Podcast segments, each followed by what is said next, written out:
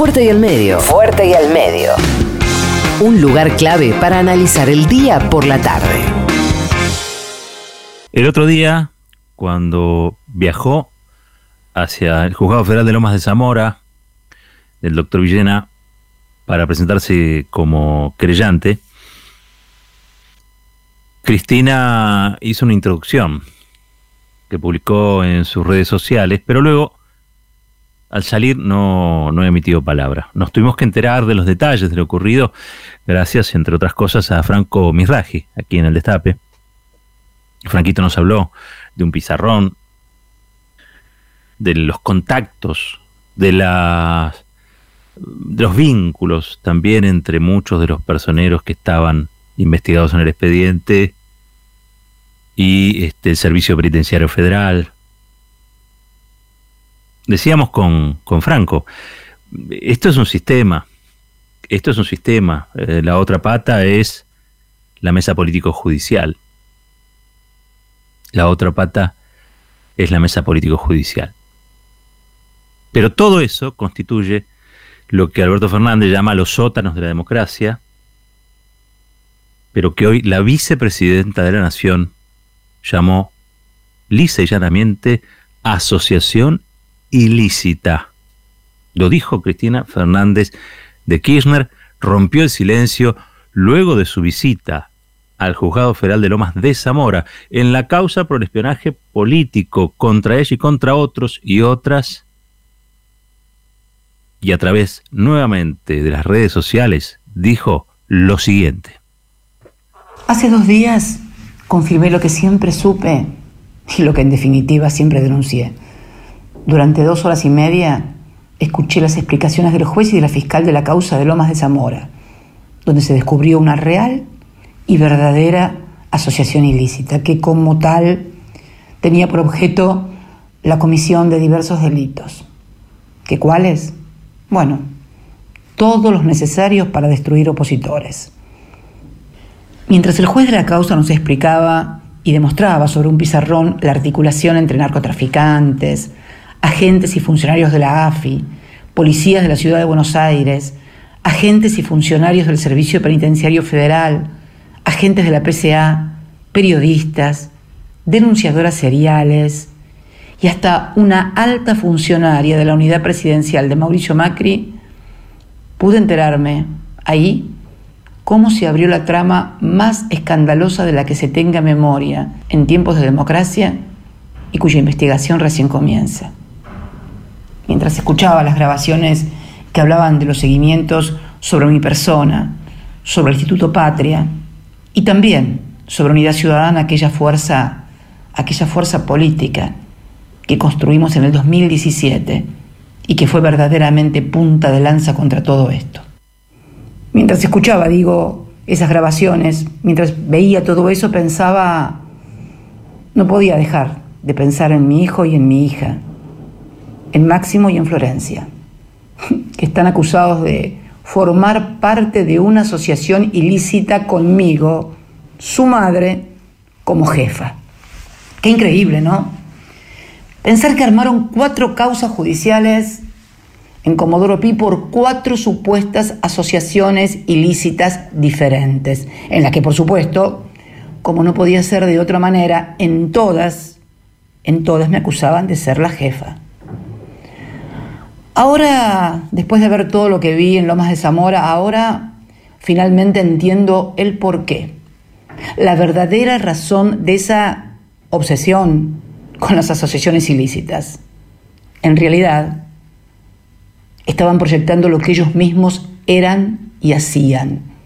Una verdadera asociación ilícita, casi, casi para Freud, lo de la proyección, digo, ¿no? Párrafo, párrafo aparte merece el capítulo del espionaje que desplegó el Servicio Penitenciario Federal en la cárcel de Ceiza. Algo verdaderamente impresionante. Pensar que desde el 10 de diciembre pasado, algunos medios de comunicación hegemónicos venían planteando nuestras diferencias con quienes continuaron en esos cargos del servicio como una cuestión de poder o de lucha interna. Como siempre dije, todo hace juego con todo. Y creo que todo, todo esto ha sido algo más que cobertura mediática de los medios hegemónicos. Es sencillamente complicidad política con todo lo que pasó en Argentina. El lunes pasado, antes de irme del juzgado y después de todo lo que vi y escuché, decidí constituirme como querellante en esa causa. Que si tengo alguna expectativa de que se haga justicia, bueno, la verdad, la verdad que a esta altura ya no sabría qué contestar. Pero sí, en el fondo, espero que sea así. Ahí escuchábamos a Cristina Fernández de Kirchner dando su versión de lo ocurrido el día que decide, decidió quedar en el marco de ese expediente presentado como querellante, como una víctima querellante. Un expediente que por ahora está empezando a darse a conocer, se le están exhibiendo a las víctimas sus fotografías, los comentarios de esta banda, una banda integrada por agentes de inteligencia de la AFI, una banda que contrataba narcotraficantes, barra bravas, abogados del Gran Buenos Aires profundo, ligados a todo lo que el Código Penal castiga, agentes del Servicio Penitenciario Federal, policías, policía de la PCA, la Policía Aeronáutica. Bueno, lo nombraba Cristina Fernández de Kirchner. Me pareció que valía la pena volverlo a escuchar, si es que no lo habían hecho, y querían marcarlo en lo siguiente. Cristina Fernández de Kirchner es muchas cosas a la vez. Si uno escucha el relato, dice, bueno, yo soy la mamá, la mamá de, de Máximo y de Florencia habla de una ciudadana. Ella fue la candidata en ese momento a senadora de un armado opositor en serio al macrismo, mientras otros sectores del, peronismo convalidaban las barbaridades que hacía Macri y María Eugenia Vidal en la provincia. Es como múltiples, son múltiples las, las, caras este, que tiene la figura de Cristina Fernández de, Kirchner. Pero hoy, como estamos parados en el hoy y en el ahora, Cristina Fernández de Kirchner es la vicepresidenta de la Nación Argentina, elegida por el voto popular. Además, presidenta, por ende, del Senado. Primera en la línea de la sucesión presidencial. Dios no quiera, ojalá que la salud del presidente sea fuerte, pero eventualmente, ante cualquier viaje, ante cualquier situación anómala, sería Cristina Fernández de Kirchner la que asumiría como presidenta. ¿Por qué digo todo esto? Para que queden claro cuál es la importancia institucional de la mujer cuya voz estábamos escuchando. Tanto nos hemos acostumbrado a llamarla Cristina sin el apellido, que a veces no nos damos cuenta que está hablando la segunda máxima autoridad del país. Y la segunda máxima autoridad del país acaba de decir que el gobierno de Mauricio Macri fue una asociación ilícita. ¿Por qué lo dice? ¿Por qué lo plantea de ese modo? Bueno, la prueba, la evidencia reunida en el expediente del doctor Villena en Lomas demuestra que agentes de inteligencia, agentes de inteligencia de la AFI del señor Arribas, que dependía de Mauricio Macri, hicieron seguimientos, produjeron informes, cometieron espionaje político y también personal del servicio penitenciario dependiente del Ministerio de Justicia de Garabano, ¿sí? que también responde a las órdenes del presidente, idearon desde cableados hasta cámaras, micrófonos ocultos, para mantener bajo vigilancia constante y permanente a los presos de Ezeiza, a los presos políticos de Ezeiza. ¿Saben ustedes que, por ejemplo, cada vez que recibían algún tipo de visita, en la misma visita siempre se ponía un narco? ¿Por qué? Porque está contemplada la posible escucha de aquellos que han cometido crímenes vinculados al narcotráfico, no así, por supuesto, de aquellos que están presos por supuestos hechos atribuidos de corrupción. Pero claro, era la posibilidad que tenían de escuchar. El narco, dentro de la sala de visitas, funcionaba como pantalla, como pantalla habilitante para esto. También hay periodistas en ese expediente, porque todo esto no hubiera sido posible sin, bueno, periodistas, sin gente que trabaja en medios de comunicación, capaces de difundir estos informes, estas escuchas, estos datos, algunos corroborables, otros directamente fantasiosos, y muchos, y muchos de la intimidad de las personas, también aparecen, les decía, gente que trabaja en los medios de comunicación. ¿Por qué? Creo que ya lo explicamos, pero quizás hace falta explicarlo una vez más. Todo lo que se le pudo hacer a los presos políticos, a las presas políticas,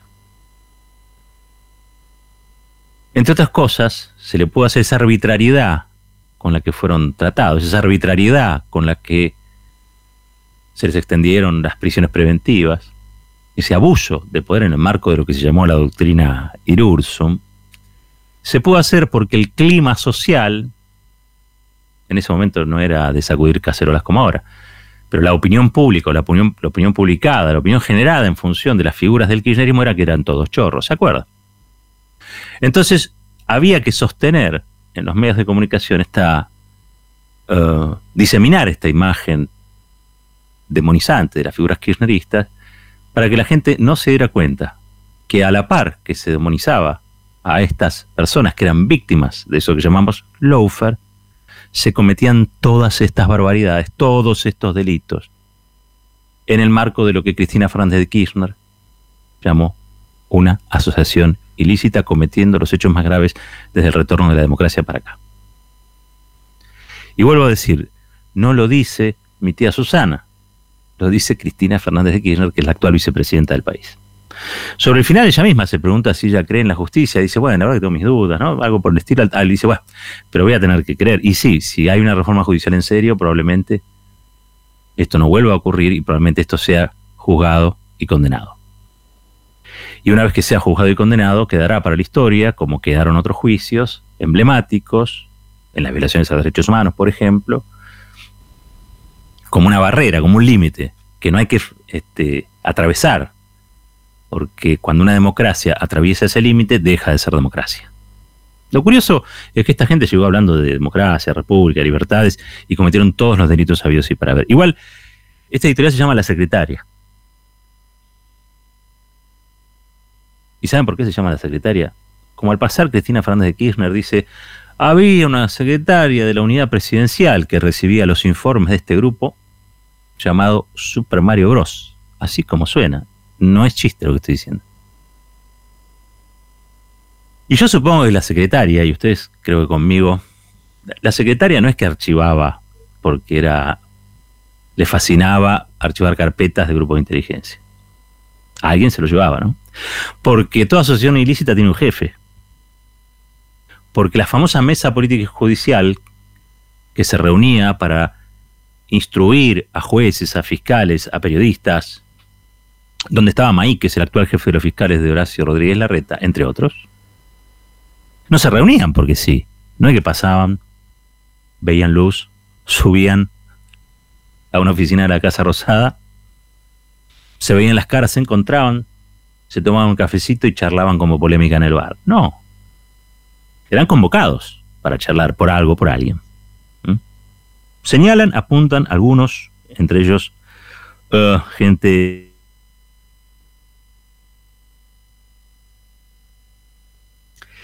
que la secretaria a la que eh, alude Cristina Fernández de Kirchner sería Susana Martinengo, ex coordinadora de documentación presidencial. Nada más cerca del presidente Macri que esta secretaria.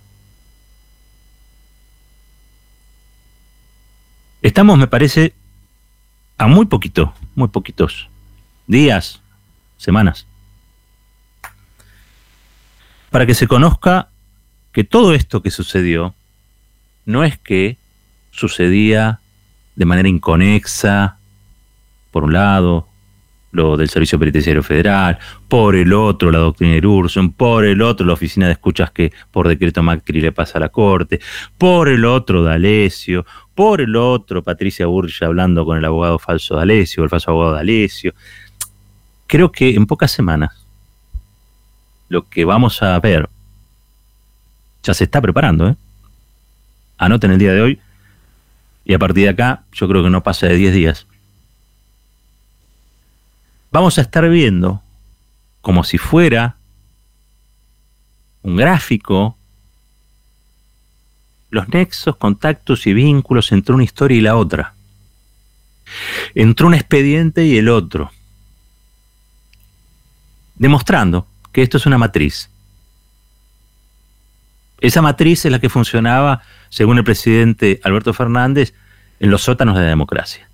Pero esa matriz es la que Cristina Fernández de Kirchner, la vicepresidenta de la Nación, llama asociación ilícita. Y todas las asociaciones ilícitas, lo saben ustedes, tienen un jefe. Falta poquito ¿eh? para que eso ocurra. Falta poco para que quede en evidencia algo que es incontrastable, indesmentible, y que nos va a devolver, finalmente, una imagen ya no presunta de lo que fue el gobierno de Mauricio Macri, sino las pruebas y evidencias concretas de que funcionó en la Argentina durante cuatro años un verdadero Estado policial secreto destinado a perseguir opositores o incluso oficialistas que mantenían disidencia o distancia con el entonces presidente. Toda asociación ilícita tiene un jefe y también una secretaria. Acuérdense de ese detalle. Esto es Fuerte y al Medio. La reflexión tiene su tiempo. Fuerte y al Medio. Con Roberto Caballero.